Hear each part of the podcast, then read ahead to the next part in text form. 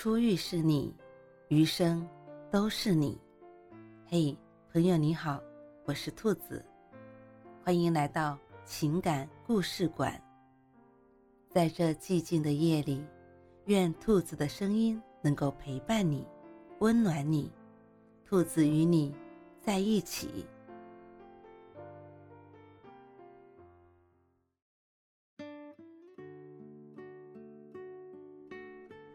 前任删了吧？好像总有很多人有过这样的困惑和疑虑：前任到底该不该删？有人说不用删，做不成恋人还是可以做朋友的。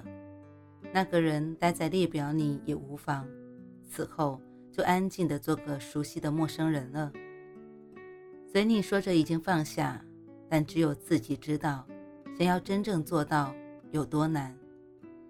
透过数不清的窥探和时间，只是为了知道对方过得好不好。而后自己的心情也随之起起伏伏，变得越来越不受控制。既然如此，为什么不干脆一点，直接删掉呢？删掉对方的一切痕迹，就此也斩断自己所有不切实际的念想。或许。一开始有些难挨，但是经过时间的疗愈，终有一天会做到真正的放下，挥别过往，而后遇见一个全新的自我。朋友最近和男友分手了，虽然男孩成了朋友的前任，但七年的感情哪里是说忘就忘的？对方没说，朋友也没主动提起。两个人依旧还在彼此的微信列表里，时间久了，对朋友的打击和消磨无疑是致命的。他会一遍一遍地点开男孩发的朋友圈，试图留住曾经相爱的那些瞬间。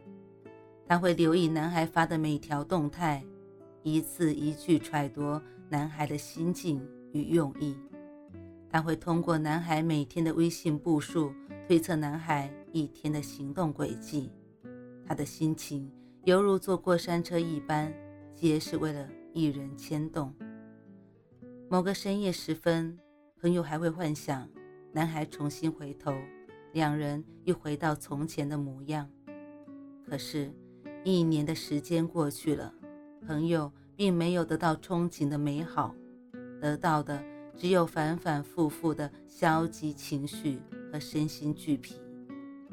思索再三，这一次，朋友终于下定决心删除前任的微信了。做出决定的那一刻，朋友长舒了一口气，曾经的那些执拗慢慢淡化，内心的那些波澜也在逐渐趋于平静。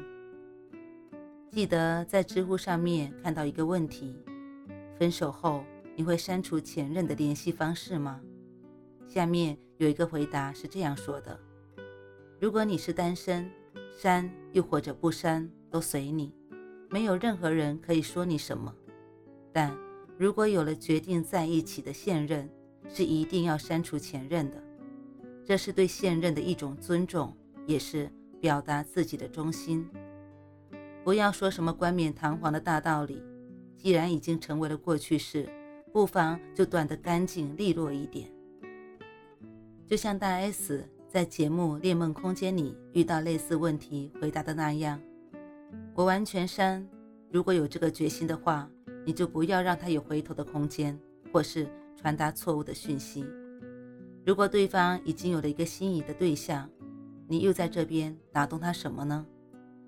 深以为然，已经是前任的关系了，就不要再拖泥带水了。以后你走你的路，他过他的桥。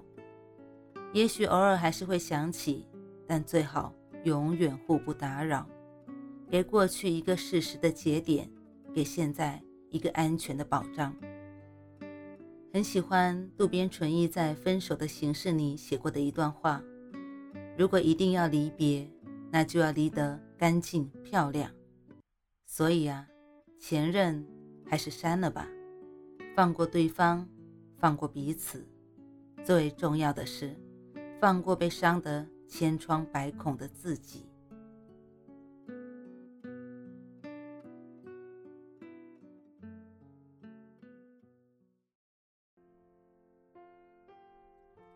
晚安，正在听故事的你。